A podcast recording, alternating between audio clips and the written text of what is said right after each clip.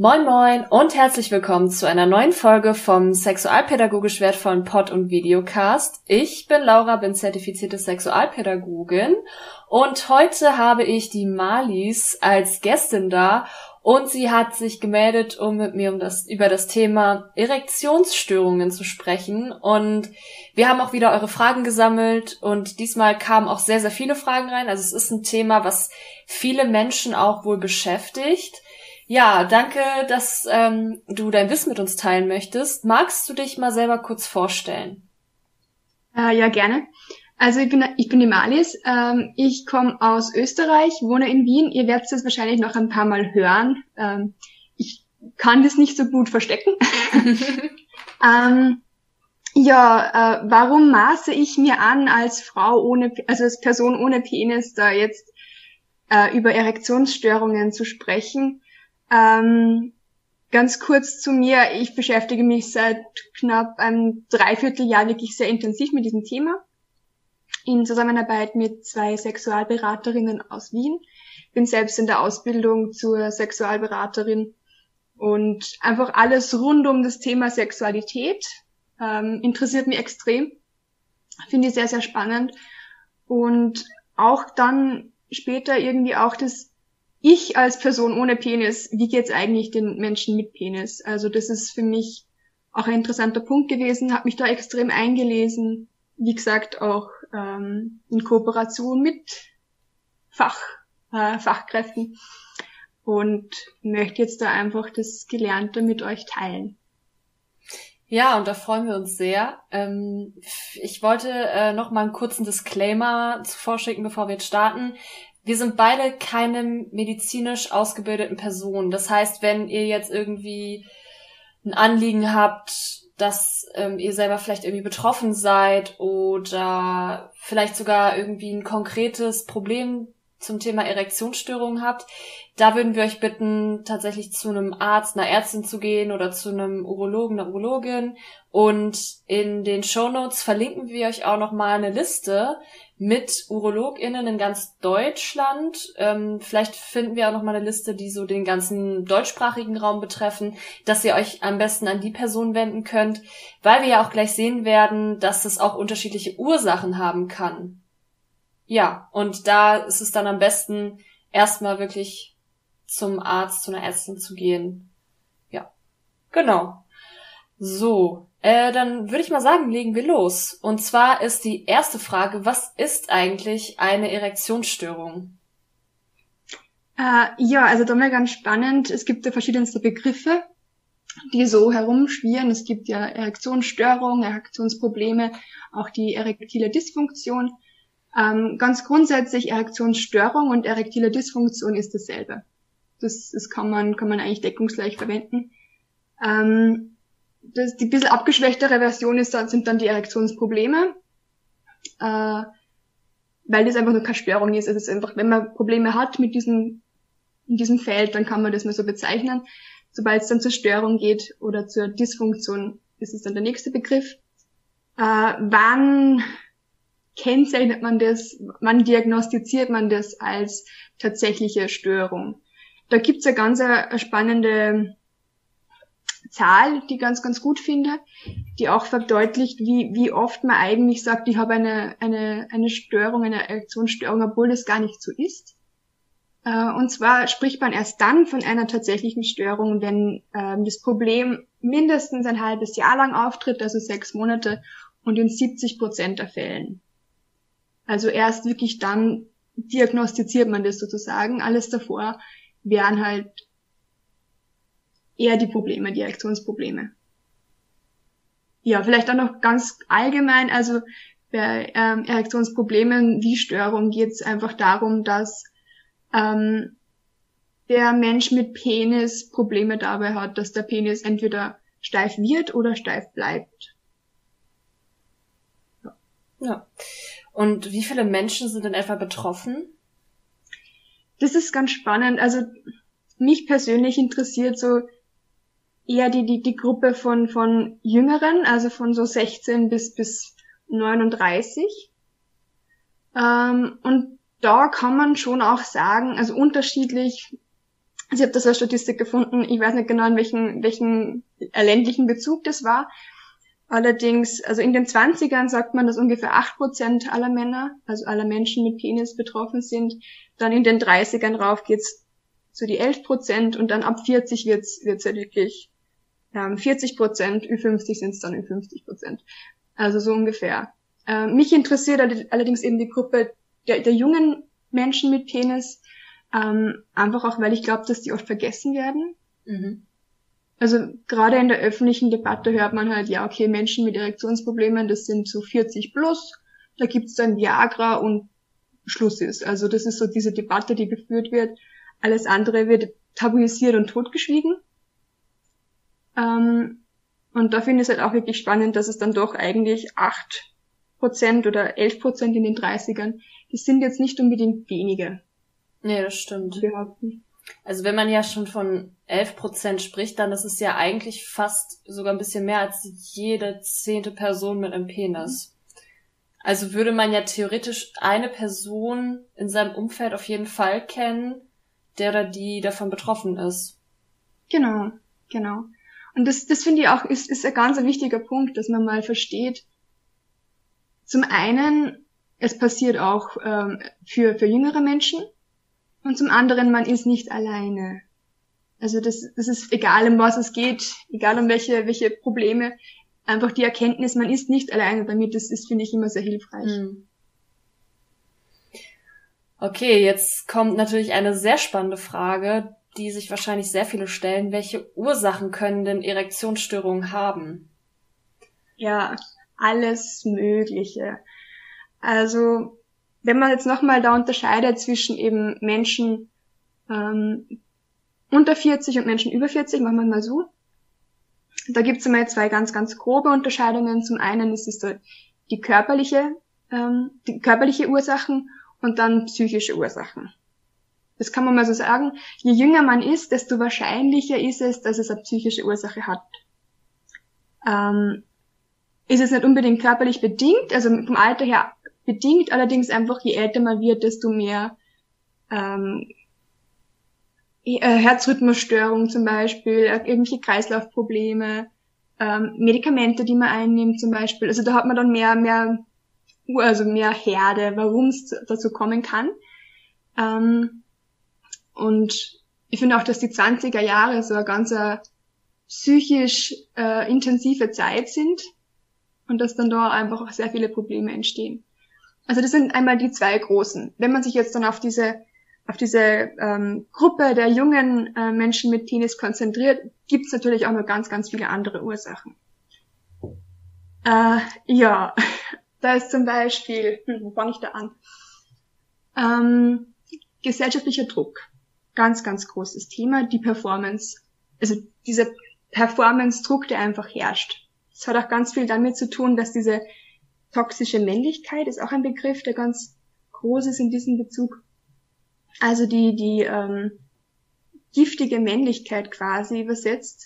Das, das ist dieses Bild, ein Mann hat stark zu sein, ein Mann hat gefälligst nur mal die Frau äh, zu befriedigen, ein Mann ähm, muss potent sein, aber ganz, ganz viele andere Sachen auch außerhalb der Sexualität.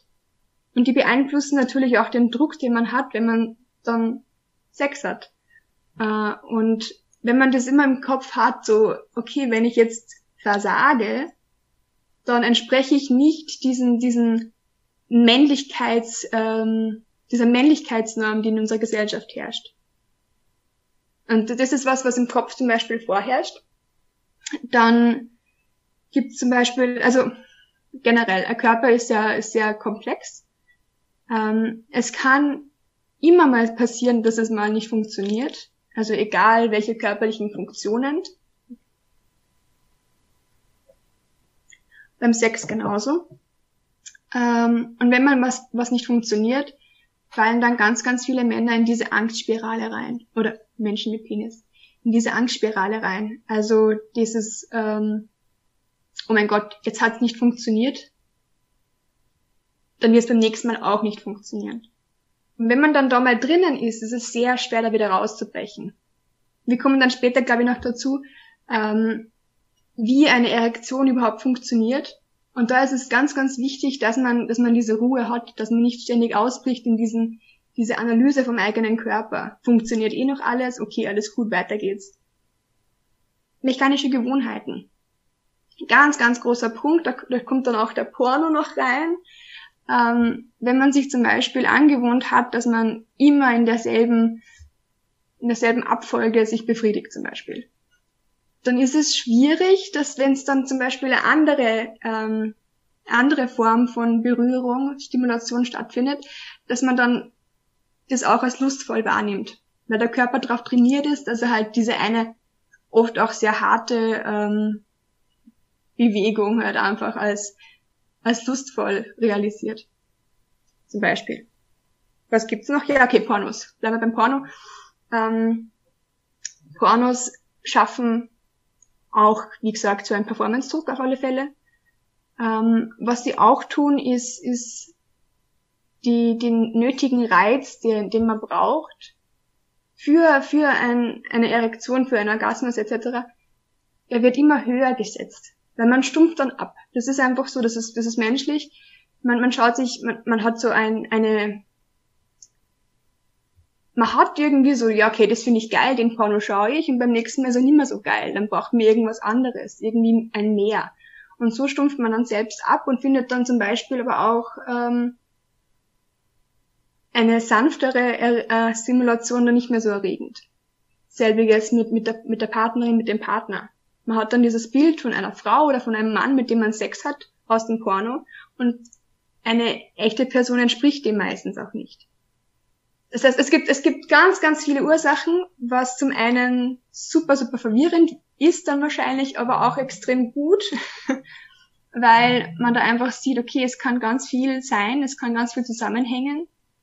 Ähm, probieren wir doch einmal verschiedenste Sachen aus, bis es dann bei mir selbst wieder funktioniert. Ja, super spannend auf jeden Fall. Hm.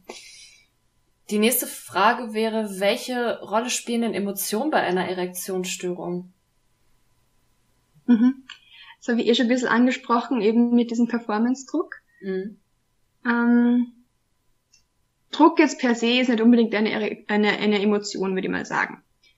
Aber wenn man, wenn man diesem Performance-Druck dann nicht entspricht, entstehen Emotionen. Also das ist dann zum Beispiel äh, man hinterfragt die eigene Männlichkeit. Bin ich männlich genug? Was sowieso eine eigene Diskussion wert ist.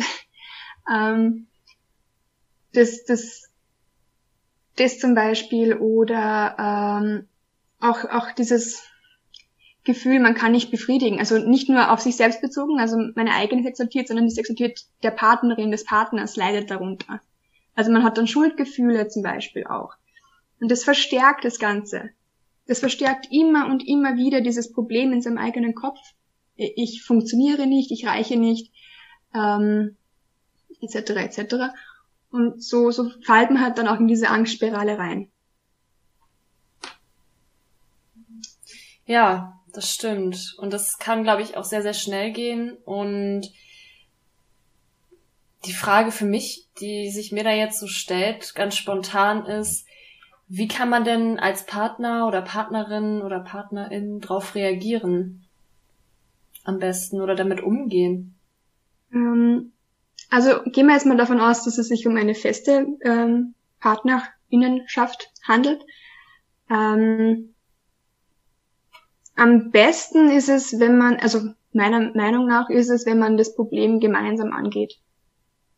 Also besonders wenn es irgendwie was Fixeres ist, dann ist es, dann möchte man ja ähm, gemeinsam eine Zukunft schaffen und in einer Partnerschaft, Beziehung, whatever, sollte ja irgendwie auch eine sexuelle Komponente herrschen. Und das Ziel ist, dass man gegenseitige Befriedigung findet. Und wenn man dann das Problem gemeinsam angeht, gibt's extrem viele Sachen, die man machen kann. Also Geduld ist ein ganz großer Punkt. Geduldig sein aber auch sowas wie Kreativität. Also ähm, nicht nur, okay, dann machen wir es doch einmal so oder findest du das nicht gut oder okay, dann lassen wir deinen Penis mal außen vor, zum Beispiel, ähm, sondern wirklich auch keine Ahnung, Fantasien ausprobieren zum Beispiel. Aber auch sowas wie die, die, die Mindsets in der Beziehung einmal hinterfragen. Also ähm, zum Beispiel, ist der Orgasmus wirklich so wichtig? Wenn man nämlich dann diesen Druck nach einem Orgasmus rausnimmt aus dem, aus dem ähm, partnerschaftlichen Sexleben, kann sein, also sobald der keine Rolle mehr spielt, ist ja alles einfacher. Das kennen wir ja, oder? Also wenn wir, wenn wir wissen, okay, egal, das, das ist eh nicht so wichtig, dann funktioniert es auf einmal.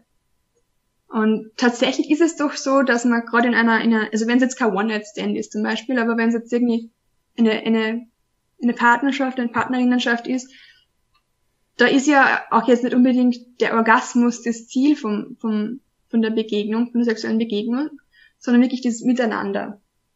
Das Zueinander finden und das gemeinsam was Spannendes, Interessantes tun. Mhm. Ähm, also das zum Beispiel kann man da auch ganz viel dran arbeiten. Ja, das stimmt. Hm, die nächste Frage, die uns gestellt wurde, war, gibt es einen Zusammenhang zwischen einer Erektionsstörung und dem Konsum von Cannabis?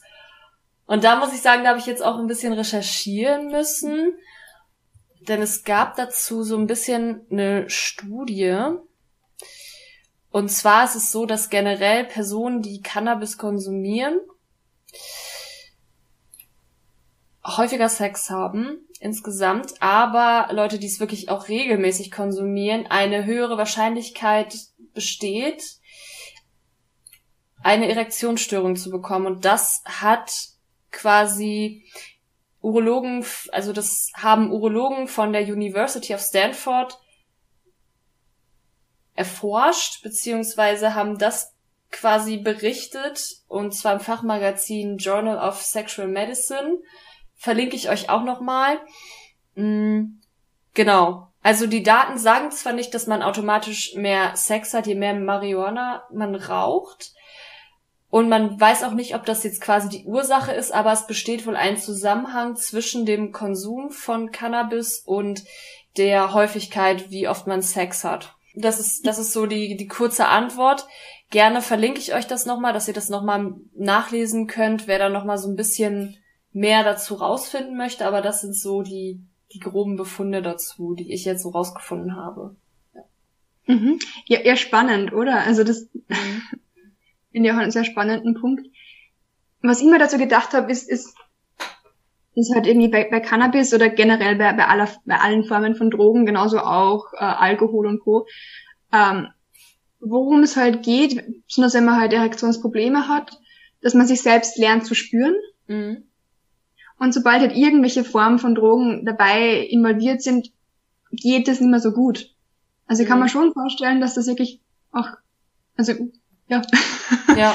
kann man gut vorstellen, dass es tatsächlich auch so ist, dass dann eben mehr mehr Probleme herrschen. Ja, also hier steht direkt auch, dass quasi männliche männliche wird dann davon gesprochen, leider nicht, ähm, leider doch sehr binär dann irgendwo, ähm, dass gerade die intensiv konsumierenden ein erhöhtes Risiko haben für Erektionsstörungen und auch, dass ähm, die Menge und Qualität der Spermien durch den Cannabiskonsum leiden.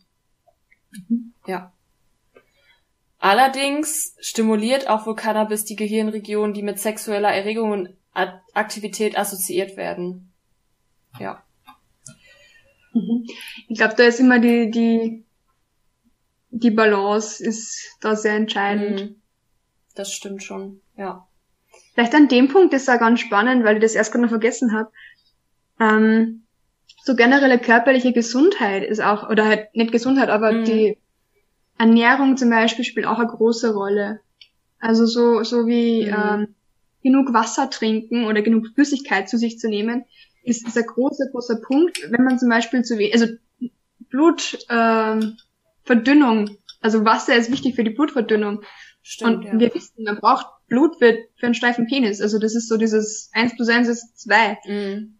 Ähm, oder auch, was ich ganz spannend finde, ähm, habe ich mal einiges dazu gelesen auch, ähm, zum Beispiel so, so Sportler, Sportlerinnen, diese Wettkampfdiät machen. Also so radikal die Kalorien und die Fette und alles reduzieren, damit man halt wirklich dann geschreddet dann dasteht. Mhm. Ähm, da kann es dann auch sein, dass es dann zu, zu Erektionsproblemen kommt, kurzweilig, weil einfach zum Beispiel die Fette fehlen, die der Körper allerdings braucht, dass das eben Ganze funktioniert. Also da merkt man dann auch, dass mhm. halt also Komplettbild vom Körper eine große Rolle spielt. Genauso eben auch mit, mit Drogen aller Art. Mhm. Das stimmt. Ähm, die nächste Frage wäre, wie viel Kontrollen haben, wie viel Kontrolle haben Menschen mit Penis überhaupt über ihre Erektion? Gute Frage. Ähm, ja, also grundsätzlich eine Erektion, das ist eine, ein, ein körperlicher Vorgang. Also das und das ergibt dann das. Ähm, da haben wir relativ wenig Einfluss drauf. Worauf wir allerdings Einfluss haben, ist, ähm, wie wir unseren Körper dahin hinbekommen. Also, ähm, wie kann ich das besser darstellen? Also, eben wie vorhin, wir, wir wissen, wir brauchen äh, flüssiges, gutes Blut, damit da wirklich eine Durchblutung herrscht. Ähm, deswegen hilft zum Beispiel, wenn wir genug Flüssigkeiten zu uns nehmen. Dass wir können den Körper unterstützen, dass er dann diese körperliche Funktion, also diese körperliche, ähm, ja, also diesen körperlichen Ablauf da in Gang kriegt, gut in Gang kriegt. Ähm, ich finde bei solchen Dingen ist immer Wissen ist Macht. Also ganz, ganz stark. Und wenn man den Körper, also wenn man den Körper versteht, wie hängt es zusammen, was bewirkt was, kann man da ganz, ganz viel Einfluss drauf nehmen. Ein anderer Punkt ist, ist bei dem ähm, zu verstehen, wie hängt zum Beispiel das Nervensystem, also inwiefern, inwiefern beeinflusst das Nervensystem diesen Ablauf. Da gibt's den, den Parasympathikus und den Sympathikus. Das sind so, so vegetative, also das ist, das ist das vegetative Nervensystem und die sind ganz wichtig für eine Erektion. Warum? Ähm, der Sympathikus, das ist der wird dann, akt also die zwei können nicht gleichzeitig aktiviert sein. Und der Sympathikus, der wird dann aktiviert, wenn wir Stress haben. Sprich, ähm, wenn wir irgendwie viel, Ge also viel Hirnaktivität brauchen. Ähm, auch dieser, dieser Fluchtmodus ähm, wird dann aktiviert. Also unsere, unsere Beine, unsere Hände werden gut durchblutet, dass wir jederzeit loslaufen können. Also das ist dann so in diesen gestressten Situationen. Der Parasympathikus, äh, ist genau das Gegenteil davon. Das ist dann in entspannten Situationen. Und was bewirkt der? Der bewirkt, dass die, dass die, ähm, der Verdauungstrakt ähm, äh, einfach gut durchblutet wird. Wir wissen ja auch, dass wir, wenn wir schlafen, dann verdauen wir am, am besten. Deswegen soll man kurz vorm Schlafen gehen nichts essen, damit man halt wirklich schlafen kann und nicht die ganze Zeit aktiv verdaut. Äh, und was befindet sich auch in dieser Region? Ja, das Genital. Und wenn man das mal weiß, dann ist es dieses, okay, ich brauche also eine, eine Entspanntheit, damit dieser Bereich gut durchblutet wird. Rein, rein vom Körper aus. Und deswegen ist zum Beispiel Atmen extrem wichtig, wenn man zum, also wenn man jetzt an, an Erektionsproblemen leider, das ist Atmen extrem, extrem hilfreich. Das klingt so banal, aber es hilft. Also es hilft wirklich, weil man braucht dieses Entspanntsein. Man muss den Parasympathikus aktiviert haben, damit es wirklich gut funktioniert. Und ja, Wissen es macht. Also da haben wir schon drauf Einfluss. Ähm, was könnte da noch sein? Ja, Normgeilheit. Also ich, ich nenne den Begriff Normgeilheit, ich finde den toll. Ähm, was, was ist das? Eine Normgeilheit ist so dieses, was uns die Gesellschaft vorschreibt, was wir zum geil, äh, geil finden haben. Ähm, wird ganz, ganz oft auch von, von, von Pornos vor, vorbestimmt. Also Porno sagt, das ist jetzt geil. Ich muss das jetzt auch geil finden, weil Porno sagt, das ist jetzt geil. Ähm, aber ich finde das eigentlich nicht wirklich geil, aber eigentlich sollte ich es geil finden. Also diese, dieses verwirrende mhm. Schlussfolgern. Und wenn man dann mal anfängt, dass man das selbst hinterfragt, finde ich das, was mir da, also was mir, was ich sehe, also was ich in der Öffentlichkeit sehe, zum Beispiel genauso auch schlanke Frauen oder durchtrainierte Männerkörper, finde ich das wirklich geil oder ist das diese Normgeilheit, die mir das vorschreibt? Und wenn man dann einmal ähm, herausfindet, ist es das wirklich oder ist es vielleicht was anderes und wenn ja, was ist es, dann kann man da auch nochmal Einfluss drauf nehmen. Also einfach dann den Körper dem aussetzen, was wir wirklich geil finden. Hm. Also quasi auch herausfinden, welche Reize erregen uns. Das genau. finde ich selber erregend und auch sich zu trauen, eben über diese Norm, also über den Tellerrand einfach zu schauen und selber vielleicht auch offen dafür zu sein, okay, was erregt mich? Genau. Oh, ja. Ganz, ganz, ganz großes Thema. Genau. Ja. So, dann haben wir ja schon ein bisschen über Ursachen oder viel über Ursachen gesprochen. Und jetzt wäre die nächste Frage, was kann denn eigentlich bei Erektionsstörungen helfen? Hm. Uh, ja, warte, da habe ich auch ganz, ganz viel. Okay. also, ähm, es geht ganz stark darum, ähm, die Kontrolle an sich, wieder an sich zu, an sich zu reißen, also wieder, wieder, also die Kontrolle wieder an sich zu nehmen und auch die Eigenverantwortung. Das klingt jetzt ein bisschen komisch, aber also oft ist es auch so, man, also vielleicht kennt man das, der Penis funktioniert nicht, ach du böser Penis. Nein, der Penis ist Teil von, von, von deinem Körper und wenn dein Penis nicht funktioniert, dann hat das was mit, mit dir und mit deinem Körper zu tun. Man kann dieses Problem nicht von sich schieben. Zum Beispiel. Das ist ein großer Ding. Äh, also Wissen ist Macht, wie vorhin, das ist definitiv ein großer Punkt. Auch zu verstehen, dass es einen Unterschied gibt zwischen, zwischen einer körperlichen Erregung und einer im Kopf. Also oft ist es ja so, dass man dann das Gefühl hat, es hat wieder was mit der Normgeilheit zu tun, aber das, das, okay, der Körper reagiert, ja, von mir aus, ich bekomme sowas wie, wie, ein, wie einen Steifen. Ähm, aber tatsächlich ist es jetzt nicht in meinem Kopf ankommen. Und wenn man sich dann aber immer wieder drüber, also drüber befriedigt, obwohl man eigentlich nicht wirklich im Kopf erregt ist, dann führt es halt auch dazu, dass man das irgendwie gar nicht mehr hört. Sich selbst nicht mehr bewusst ist, was eigentlich die eigene Geilheit, was eigentlich die eigene ähm, Erregtheit eigentlich bedeutet. Also im, Kopf. Das glaube ich, auch ein großer Punkt. Ähm, was auch helfen kann, ist die, wie sage ich das jetzt? Ähm, ja, den Druck rauszunehmen. Das ist jetzt ziemlich banal wieder. Allerdings hilft es. Und zwar wie? Erstens hinterfragt einmal, was bedeutet der Orgasmus? Großer Punkt. Mhm. Brauche ich den Orgasmus eigentlich oder möchte ich mal lernen, wie es ist, fühlen, wie man sich selbst irgendwie spüren kann zum Beispiel. Ähm, Orgasmus muss da nicht immer das Ziel sein. Auch, also das ist mit sich selbst. Und dann mit einer anderen Person kann man dann einmal die, die Definition von Sex hinterfragen. Also, was ist Sex? Für ganz, ganz viele Menschen bedeutet Sex jetzt sehr heteronormativ Penis in Vagina. Rein, raus, rein, raus, Orgasmus. Ähm, ist eine Definition, aber vermutlich eine sehr problematische, weil eben dieser Orgasmus so dieses das Ziel ist.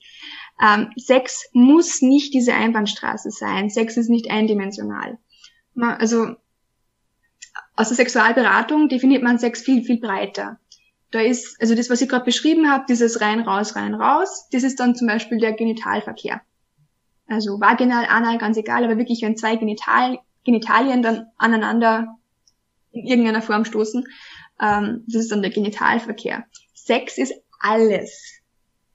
Da spielt dieses, dieses Vorspiel, was eine eigene Debatte auch wieder wert wäre, ähm, genauso eine große Rolle wie denn das wirkliche rein raus, rein raus. Ähm, ja, zum Beispiel. Ja, zudem es ja auch nicht unbedingt ein rein, raus, rein, raus zum Beispiel genau. braucht oder, oder irgendwie eine Berührung der Genitalien, weil wie sollten, also ähm, das schließt ja auch ganz, ganz viele Arten und Weisen aus, wie zum Beispiel auch queere Personen oder zwei, Fra äh, zwei Frauen, zwei Menschen mit Vagina oder zwei, ja, zwei, genau, zwei Menschen mit Vagina oder ähm, auch, auch Selbstbefriedigung kann ja eben, ne, es wird ja zum Beispiel auch von Solosexualität gesprochen, dass man ja. eben Sex mit sich selber hat und das dann somit auch irgendwo auch gleichwertig ist zum Geschlechtsverkehr. Ja, voll gut, dass du das so ansprichst. gut, du hast richtig gute Worte gefunden. Also es ist, es, Sex ist viel, viel mehr als nur dieser reine Orgasmusgedanke. Ähm, und warum, warum bringt man das jetzt bei der, bei den Erektionsproblemen auf? Ähm, ganz einfach, dass wenn, also Sex muss nicht gut sein, also Sex ist nicht nur dann gut, wenn ein Orgasmus am Schluss steht. Ganz, ganz großer Punkt. Also man kann zum Beispiel wirklich viel Zeit investieren in diese äh, Begegnung zueinander, aber auch mit sich selbst, guter Punkt. Ähm, aber auch die Vorbereitung zum Beispiel. Also mit, mit, mit, ich habe da ganz, ganz viele Gespräche geführt mit meinen, mit meinen Sexualberaterinnen, also mit meinen Chefinnen. Ähm, dieses, dieses in der Früh aufstehen und am Abend und wissen, am Abend passiert was. Am, am Abend trifft man jemanden. Und dann dieses gezielte Duschen gehen, damit man sich nochmal, keine Ahnung, wenn man möchte, die Haare rasiert oder nochmal die Haut peelt, damit man ja irgendwie weich ist für die andere Person oder für sich selbst, als einfach ein angenehmes Gefühl ist. Ähm, die Bodylotion oder okay, die Haare sollte immer wieder waschen, also generell. Ähm, aber dann auch die, die Atmosphäre schaffen, zum Beispiel Lichtstimmung, Musik. Ähm, das Ganze macht was mit dem Kopf. Und da wäre dann wieder diese, diese Erregung im Kopf ein großes Thema. Ähm, wenn man schafft, dass man sich selbst irgendwie in diese Stimmung bringt von, von Erotik, von be sexueller Begegnung, ähm, ist diese, diese zweite, diese körperliche Erregung ein zweiter Teil davon, aber, aber nicht der einzige. Und wenn man dann zum Beispiel jetzt in einer, in einer Beziehung mit, mit ähm, Erektionsproblemen, kann das wirklich helfen, dass man einfach Sex weiterfasst. Dass man sich zum Beispiel vornimmt, dass man jetzt was Neues probiert.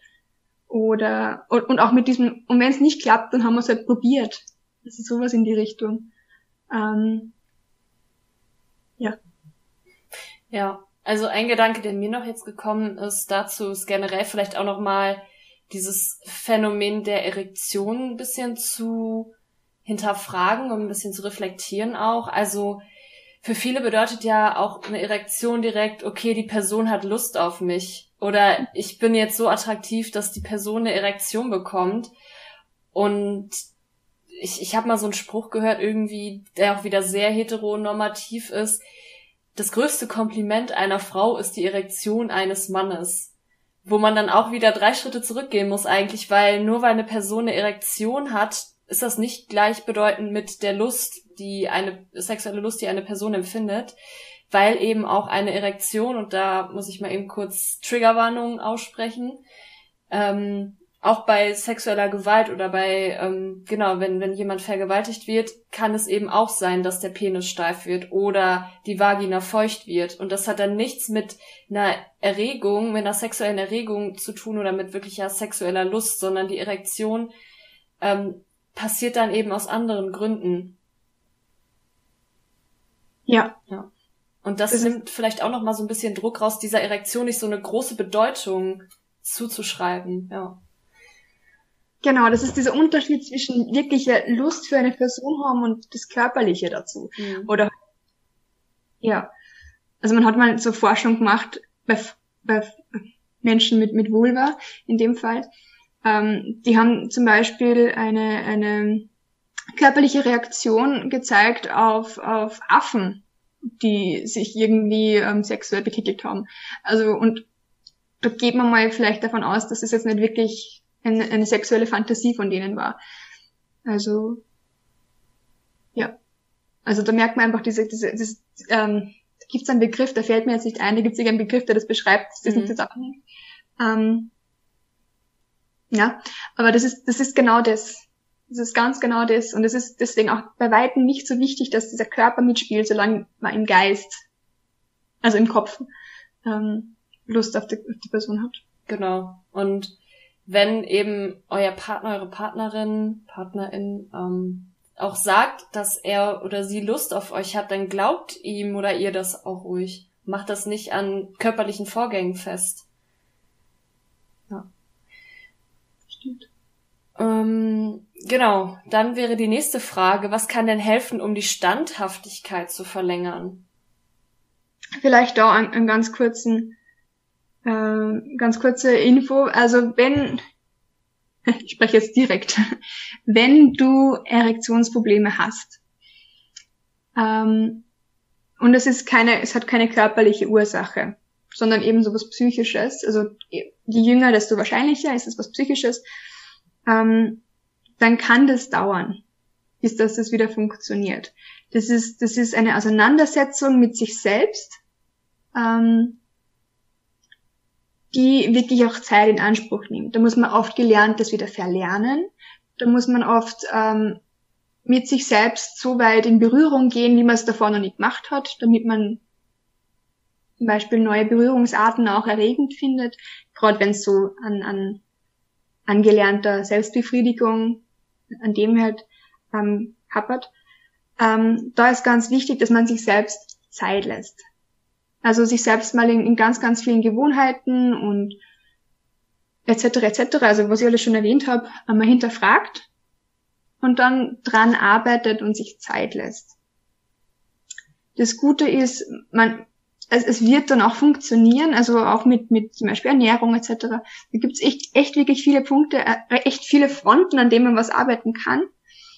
Und da ist echt wichtig, dass du dir Zeit lässt und dass du deinem Körper irgendwie sich um, umkalibrieren lässt. Ja. Ähm, da haben wir auch was aufgeschrieben. Ich weiß jetzt nicht, wo das steht. Dum, dum, dum.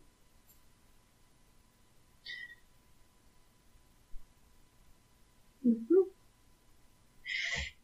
Ähm, auch ein großer Punkt ist, gerade in einer Beziehung, aber auch wenn es jetzt keine Beziehung ist, ähm, dass die offene Kommunikation suchen. Also Kommunikation ist das Um und Auf bei allen Problemen, die man hat, in einer Partnerschaft, in einer Partnerinnenschaft, in einer Beziehung, in einem One-Night-Stand, whatever. Ähm, wenn man lernt, dass man dass man sich selbst und seine eigenen Wünsche etc. oder seine eigenen Probleme verbalisiert, mit, miteinander spricht drüber, ist es schon mal das Um und Auf.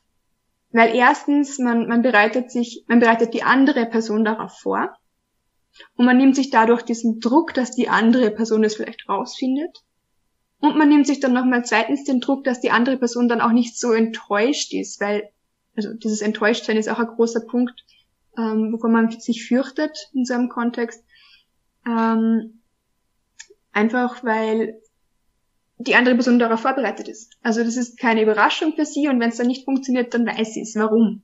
Also das ist, glaube ich, ein großer, großer Punkt, auch die offene Kommunikation. Und dann auch durch die Kommunikation kann man auch ähm, dran arbeiten, also gemeinsam dran arbeiten. Ja. Also Standfest Standfestigkeit wird nicht von heute auf morgen super gut perfekt werden. Das ist, das ist ein ganz, ganz, ganz großer Punkt. Das ist ganz wichtig zu verstehen. Alles mit sich selbst, also alles, woran man bei sich selbst arbeitet, das, das braucht Zeit. Das sind, das sind Prozesse, die einfach wirklich Geduld erfordern. Ja, ähm, das ist auf jeden Fall super wichtig. Und da sind wir auch schon wieder bei dem Thema Druck. Und da merkt man auch schon, dass es irgendwo auch allgegenwärtig einfach ist. Und ja, von äh, Nachlassen der Standhaftigkeit oder ähm, wenn die Standhaftigkeit verlängert werden soll, geht es jetzt um das Thema Nachlassen der Erektion, wenn ein Kondom angewendet wird. Was kann da helfen? Ähm, ja, also da habe ich eigentlich jetzt nur einen, einen wirklichen Tipp und zwar ähm, indem, dass man den Wert von einem Kondom, also ein Kondom einfach generell weniger Wert zuspricht. Kondom ist wichtig, Verwenden ist wichtig, besonders wenn es keine, keine fixere Beziehung ist, wo alles geklärt wurde. Ähm, aber ein Kondom kostet, wenn man es ganz hoch rechnet, irgendwie so um ein Euro. Also das ist schon wirklich Markenkondom etc. Ähm, und wenn es beim ersten Mal nicht funktioniert, nimmt man einfach ein zweites. Wenn es beim zweiten Mal nicht funktioniert, einfach ein drittes. Also da ist diese, diese Gesundheit, die dahinter steckt, wenn man sich diesen Druck rausnimmt, dass es beim ersten Mal klappen muss. Und wenn es beim ersten Mal nicht funktioniert, dann kann man alles hinschmeißen. Ne? Man hat ein Kondom ver, ver, vertan. Ähm, ist das die, die geistige Gesundheit viel, viel wichtiger. Also das auf alle Fälle. Ganz, ganz, ganz großer Punkt. Ähm, also, hm, wenn, wenn du einen steifen Penis hast, Kondom raufgibst und der Penis dann nicht mehr steif ist, bitte das Kondom wechseln. Also das ist vielleicht wichtig in dem Kontext, einfach um die Sicherheit zu garantieren. Ja, deswegen einfach das nächste nehmen. Hm. Jetzt ist die große Frage, wann sollte Mensch denn zum, zur, zum Arzt, zur Ärztin gehen? Mhm. Ähm, gute Frage. Meine Meinung dazu ist immer. Also wir leben zum Glück beide, also du in Deutschland und ich in Österreich, in, in in Ländern, wo das einfach möglich ist, wo man dann danach nicht irgendwie einen Berg Schulden am Rücken haben. Ähm, deswegen einfach ausnutzen, sobald man merkt, dass da irgendwas sein könnte, abchecken lassen. Das wäre das Optimale. Also das wäre, wir haben die Möglichkeit, warum nicht nutzen? Leider passiert das sehr oft nicht. Ähm, hat wieder ganz, ganz viele unterschiedliche Gründe. Ähm, wenn man jetzt irgendwie so, so gehemmt ist davor, dass man sich da zum Beispiel Hilfe sucht, gibt so einen, einen Trick, also einen Trick, einen Test, den man selbst machen kann, damit man so ungefähr einschätzen kann, okay, ist es was Körperliches oder ist es was Psychisches? Ähm, und zwar ganz simpel funktioniert es bei der Selbstbefriedigung. Kriege ich bei der Selbstbefriedigung einen hoch? Ja oder nein? Wenn ja, dann, dann funktioniert dein, dein körperlicher Ablauf, das heißt, du, du, du kannst eine Erektion bekommen. Wenn nein, dann hat's irgendwas. Und wenn nein, dann bitte, bitte, bitte zum Arzt gehen. Ähm, Erektionsprobleme können behandelt werden. Erektionsprobleme sind aber auch oft ähm, Symptom von ganz vielen anderen Krankheiten, ähm, auf die man dann draufkommt, zum Beispiel. Ähm, auch Herzinfarkt ist nachgewiesen worden, dass das äh, Menschen, die dann äh, Herzinfarkt hatten, davor mal ein Erektionsproblem hatten. Ähm, Diabetes hängt auch oft irgendwie in dem Zusammenhang. Ähm, Herz-Kreislauf-Störungen etc. etc. Also da ist wirklich dann wichtig, wenn man merkt, okay, es könnte was Körperliches sein, auf alle Fälle abchecken lassen. Über Medikamente haben wir noch nicht gesprochen, ne? Genau, also manchmal hängt eben auch eine Erektionsstörung mit der Einnahme von Medikamenten zusammen. Ich kenne das jetzt vor allem bei Antidepressiva. Ist das oder kann es eine Nebenwirkung sein? Und da würde ich euch auch einfach mal bitten zu schauen, okay, welche Medikamente müsst ihr vielleicht auch regelmäßig nehmen und da einfach mal in die Packungsbeilage zu schauen oder eben, wie es in der Werbung auch immer gesagt wird, fragen Sie Ihren Arzt oder Apotheker und da einfach mal schauen, ob da vielleicht tatsächlich mh, hm, dann die Erektionsstörungen auch noch ein eine ja eine Nebenwirkung sind, genau. Und falls ja, bitte nicht sofort das Medikament einfach absetzen, sondern eben mit dem Arzt, der Ärztin sprechen. Und ich hoffe, ihr habt da jemanden, dem oder der ihr da auch gut vertrauen könnt, bei dem oder der ihr euch gut aufgehoben fühlt. So dass man sagt, okay, neue Medikamentenvergabe, dass man vielleicht ein anderes Präparat ausprobiert oder einfach die weiteren Schritte bespricht. Ja. ja. Ja, voll. Also es gibt, es gibt auch eben Antidepressiva, aber auch andere Medikamente. Es gibt so mittlerweile so viele Alternativprodukte. Und bis man wirklich das gefunden hat, was auf den eigenen, auf den eigenen Körper irgendwie passt, ähm, kann das dauern. Ähm, das heißt, da wirklich einfach durchtesten, bis man halt wirklich dann da so möglichst Symptom, also neben, nebenwirkungsbefreit ist. Genau. Mm, so wie, genau, die nächste Frage, da geht's jetzt um das Thema Dating und Sexualleben. Oder, genau, oder, nee, wir hatten ja jetzt noch mal über das Thema auch schambesetzt zu tun, also ob es stigmatisiert und schambesetzt ist. Da hast du ja gesagt, definitiv ja, es wird zu wenig in Anspruch genommen. Möchtest mhm. du da noch was zu sagen? Ähm, ich, ja, gerne. Also jetzt zum, zum Arzt zu gehen, ist, also zu Arzt, zu Ärztin zu gehen, ist definitiv schambesetzt. Oder generell das Thema Erektionsprobleme, aber jetzt im Kontext vom, vom, vom ärztlichen Fachpersonal. Ähm, ich glaube einfach, wir leben in einer Gesellschaft, in der Schwäche zeigen was Negatives ist. Was sehr schade ist, weil da werden einfach ganz, ganz viele Probleme ignoriert, bis dass man es nicht mehr ignorieren kann. Und dann gibt's auch meistens halt irgendwie weniger, weniger Abhilfen dagegen. Ähm, und generell das Thema Erektionsprobleme. Ich habe echt lernen müssen, dass das äh, Menschen mit Penis untereinander sehr wenig darüber sprechen. Das ist also, schade. Ja, also da ist es ganz, ganz wichtig, die, die Debatte zu eröffnen. Gerade wenn wir, wie er es gerade gesagt, also wenn wirklich sagt, jeder, jeder zehnte Mann hat irgendwas in die Richtung oder also man, man kennt definitiv irgendjemanden, ähm, also jeder zehnte Mann bis bis äh, 39, danach wird's wird's einig, um einiges öfter. Äh, also man kennt wirklich jemanden in die Richtung und da ist es einfach wichtig, dass man die Debatte eröffnet, dass man dass man das Ge Gefühl vermittelt, dass man nicht alleine ist, wie er es gerade gesagt, aber auch, dass es okay ist. Besonders, weil man eigentlich in fast allen Fällen was dagegen tun kann. Ja. Und offene Kommunikation ist mit sich selbst wichtig, mit der Partnerin, dem Partner wichtig, ähm, und dann auch im Freundeskreis. Also Freundeskreis kann so eine immense Stütze sein. Besonders wenn es dann nicht irgendwie so abgetan wird, so, mhm. keine Ahnung, da kommt halt dann wieder ähm, toxische Maskulinität und so dazu. Ähm, aber extrem, extrem schambehaftetes, äh, schambehaftetes Thema. Tabuisiert, es wird kaum drüber gesprochen. Und das verstärkt einfach das Problem extrem. Und da braucht es, glaube ich, wenige, die sich einfach trauen, darüber zu sprechen. Ähm, die offen damit umgehen und einfach diesen, diesen Austausch. Was, was hilft bei dir? Ich merk's, ich merk's unter meiner, in, in, in meinem Freundeskreis, in meinem Freundinnenkreis andere Themen, aber es, es hilft, wenn man einfach im Thema Sexualität offen drüber spricht und jemanden einfach vermittelt, okay, dein Problem ist valide. Ähm, du hast ein gutes Recht, dass du dieses Problem hast.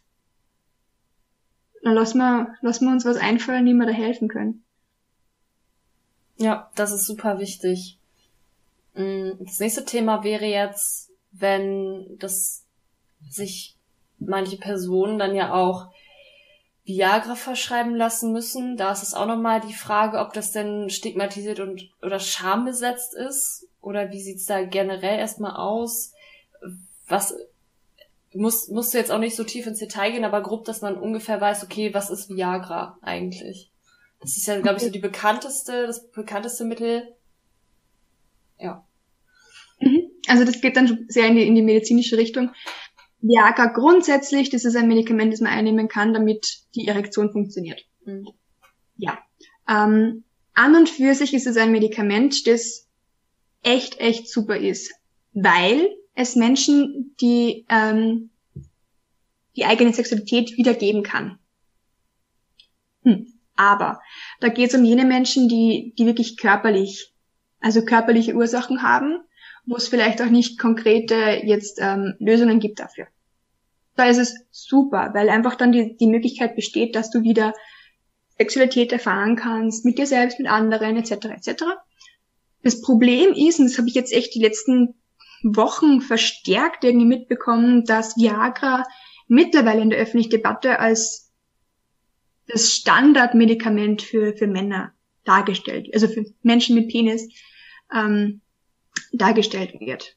Also das ist, das finde ich wirklich erschreckend. Ich habe da einen Beitrag gelesen, gesehen, ich weiß nicht mehr genau, wo halt irgendwie so die Grundannahme war, ja, jeder Mann verwendet das, weil es ist so toll.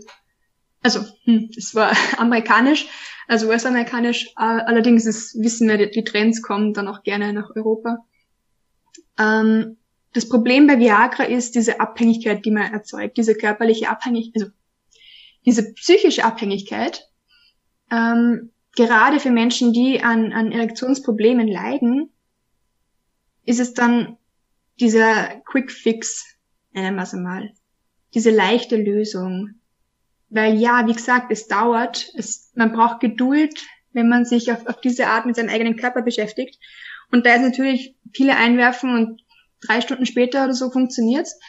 Ähm, echt praktisch. Allerdings verliert man dann immer mehr und mehr das, das Vertrauen in den eigenen Körper, in die eigenen körperlichen Funktionen, äh, Abläufe.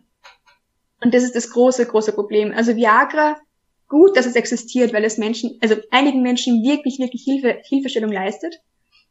Allerdings in der öffentlichen Debatte, so wie, ich es gerade mitbekomme, ist es komplett eine, eine sehr problematische Richtung. Ja. ja, super spannend auf jeden Fall. Mhm. Ja. Wollen wir noch mal ein bisschen, also du hattest jetzt auch schon darüber gesprochen, ähm, oder die Frage war ja auch tatsächlich, ob der Mythos denn stimmt, dass wenn man Potenzmittel zu oft nimmt, die Erektionsstörung verschlimmert wird. Möchtest du dazu noch was sagen oder ergänzen? Mm, ja, also im Grunde ist es eben dieser, dieser Faktor. Also wenn du, wenn du verlernst, dich selbst zu spüren, weil du dich abhängig machst von, von einem Medikament, wird es auf alle Fälle nicht besser. Und du, du fällst dann mehr in diese, diese, man, man verliert ja wirklich das Selbstvertrauen in, in, in, das, in, die, in den eigenen Penis. Man verlässt, verlässt sich dann viel mehr auf dieses Medikament als auf die eigenen Körper. Und das ist das große Problem. Also das ist dieses, dieses, dieser Rattenschwanz, der dann mhm. entsteht. Und da sollte man echt aufpassen. Genau. Und nochmal zum Thema Viagra, da kam noch mal die Frage rein, wie gefährlich ist Viagra eigentlich? Und da würde ich einfach auch noch mal sagen, am besten vielleicht noch mal mit dem Arzt der Ärztin sprechen und sich da einfach mal besser aufklären lassen, weil wir sind halt auch nicht in dem dementsprechend medizinisch ausgebildet und da ist es vielleicht wirklich besser, sich vielleicht auch so ein bisschen zu informieren, Packungsbeilagen vielleicht auch mal zu lesen. Ne, da gibt es ja auch ganz viele Nebenwirkungen, die eben entstehen können, aber auch sich von einem Arzt, der Ärztin vielleicht eine Meinung einzuholen, ob Viagra so das richtige Medikament in eurer Situation gerade für euch ist mhm. und ob das gerade zu euch passt. Wichtiger Punkt. Also es, man, Viagra wird da ganz oft online bestellt. Mhm. Also da fällt diese ärztliche Beratung komplett weg. Und deswegen, also alles bitte immer abklären. Also was ich da sage, ist nicht das Um und Auf. Also bitte abklären. Allerdings halt wirklich nicht einfach online bestellen und irgendwas schlucken. Ja, es kann ja sein, dass da irgendwie, also es, ich weiß auch nicht genau oder ich kenne mich auch nicht so gut aus, wie sehr Medikamente verifiziert werden können müssen. Also ob es da irgendwie auch so eine Art Verifizierungsverfahren ist, dass das auch wirklich alles safe ist und dass da nicht noch irgendwelche anderen Stoffe mit drin sind. Mm, und ja, wie es hergestellt wurde, von wo das tatsächlich herkommt. Von daher würde ich da auch echt immer auf Nummer sicher gehen und nochmal wirklich irgendwie äh, mit einem Arzt, einer Ärztin sprechen. Genau. Thema Dating mit Erektionsstörung. Wie kann denn das Dating und Sexualleben mit einer Erektionsstörung aussehen? Um, oder wie kann man ähm, damit umgehen im Dating und Sexualleben? Mhm.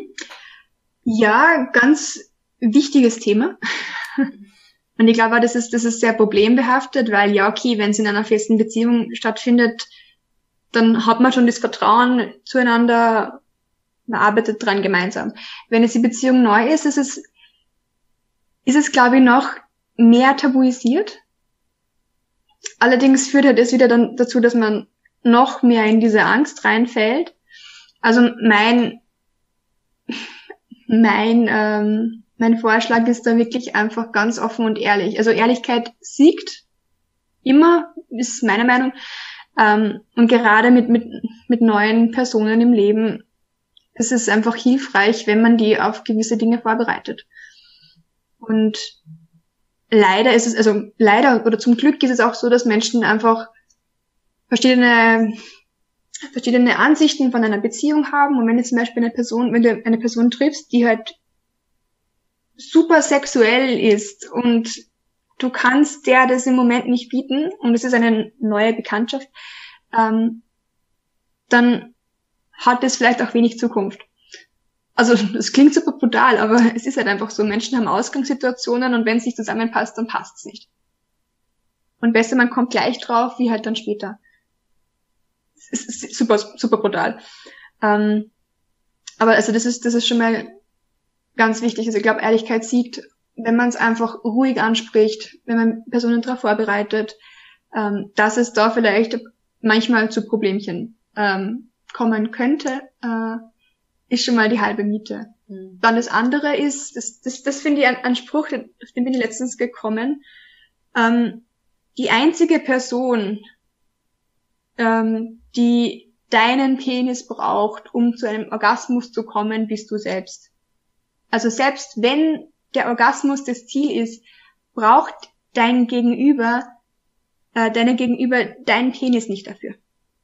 Das, das ist vielleicht auch so ein Gedanke, der vielleicht hilft, dass man den eigenen Druck da rausnimmt, weil das ist es im Grunde. Wenn, wenn du eine andere Person befriedigen möchtest, gibt es andere Varianten, gibt es andere Möglichkeiten, egal ob jetzt mit Toys oder einfach nur anders. Also da, da gibt's ja wirklich extrem, extrem viele Möglichkeiten. Und da ist nicht nur dein Penis dafür verantwortlich, dass die andere Person eine schöne Zeit hat. Das ist auch nochmal eine sehr, sehr wichtige Message, ja. Ja, ja finde ich auch. Also ich finde, das ist so das Um und Auf. Also man kann, man kann ein Sexleben haben mit Erektionsproblemen. Also das ist jetzt nicht das Ausscheidungskriterium schlechthin. Nein, es geht auch anders. Man muss halt ein bisschen Kreativität beweisen.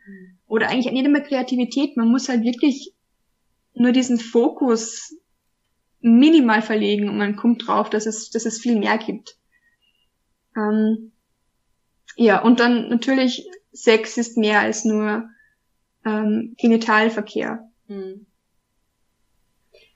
Und ich ja. denke gerade auch noch mal an das Thema erogene Zonen, weil mhm. man ja auch noch mal andere Zonen am Körper hat und das ist ja auch immer sehr individuell, die stimuliert werden können und manchmal braucht es dann auch gar nicht die Stimulation des Genitals, um einen Orgasmus zu bekommen.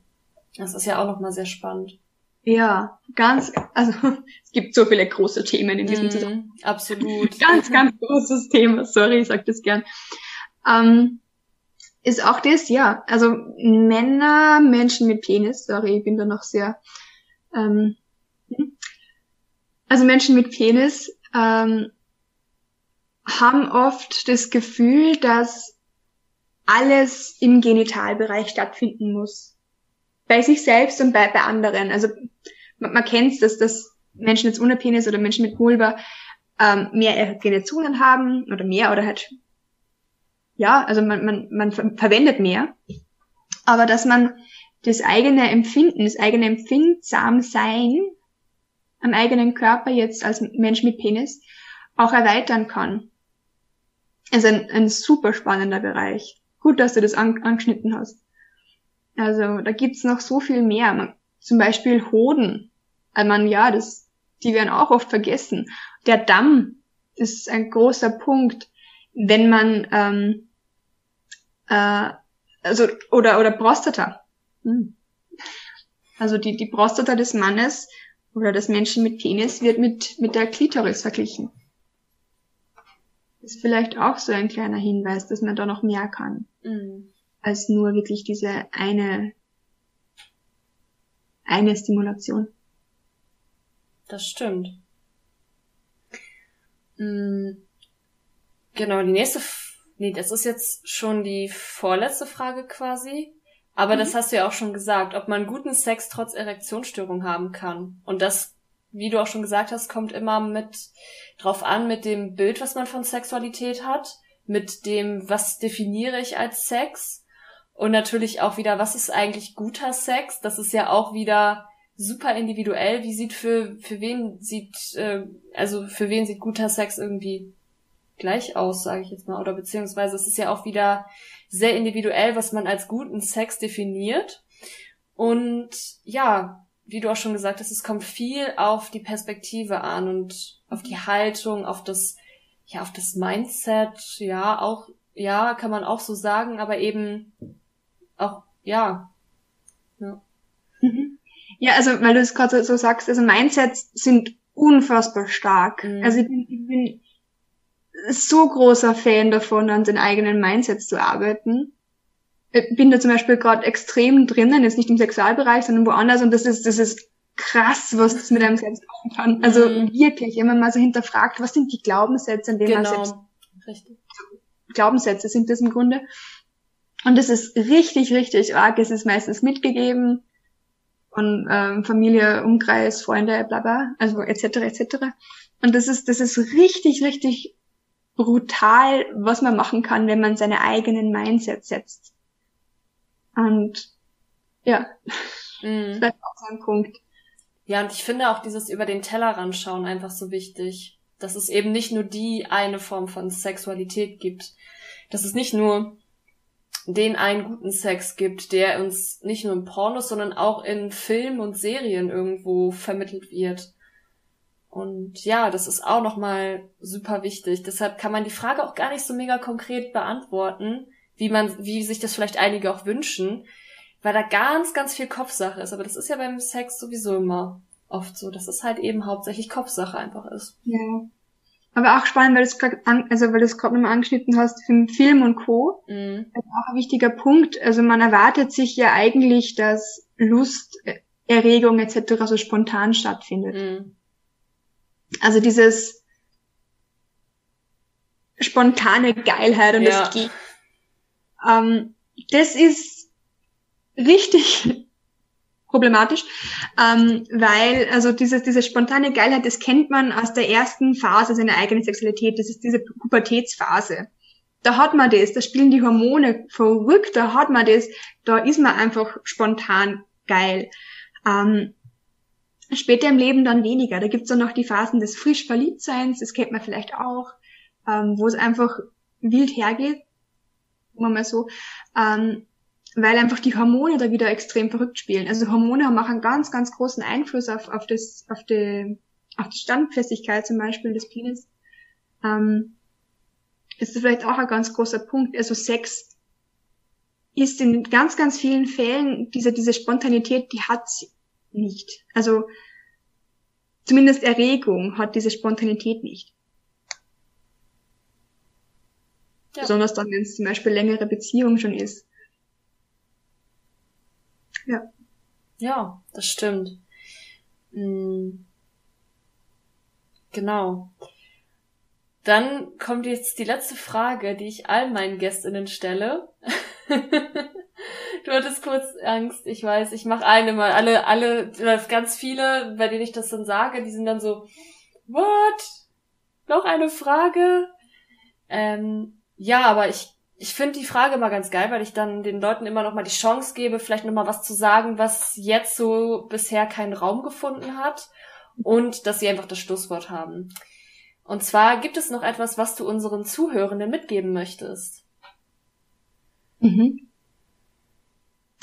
Ja, ähm, also ganz grundsätzlich, Leute, ich hoffe, ich habe jetzt da nicht komplett herumgebrabbelt und habe so ein bisschen so einen, einen, einen roten Faden ziehen können. Ähm, es ist wirklich so, man, man kann viel machen. Also wenn du jetzt eine Person bist mit, mit, mit Erektionsproblemen, einer Erektionsstörung etc. etc., du kannst richtig viel machen. Das ist kein Schicksal, das jetzt irgendwie für den Rest deines Lebens dein Leben bestimmen muss oder deine Sexualität bestimmen muss. Du musst jetzt nicht der Sexualität auf immer Ade sagen. Nein, du kannst wirklich viel machen. Also entweder für dich alleine in, in Form von dich mal anders berühren, dich anders wahrzunehmen, dich anders zu fühlen. Ähm, oder halt dann auch äh, mit, mit einer Partnerin, mit einem Partner, mit mehreren, ganz egal, ähm, einfach Kreativität im Sex beweisen und ähm, versuchen, der, deiner wahren Lust irgendwie auf die Spur zu kommen, ist, glaube ich, auch ein ganz, ganz großer Punkt.